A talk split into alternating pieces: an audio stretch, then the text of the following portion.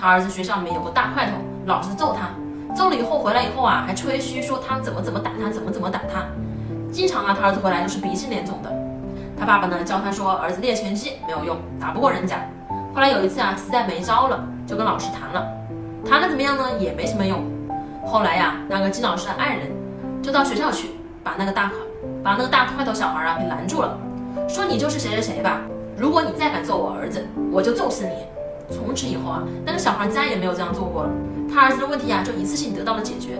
金老师说啊，这个未必能够复制，但是金老师和我的观点是一样的，就是父母一定要起到保护孩子的作用，最起码不要让孩子在学校里面说被别人欺凌。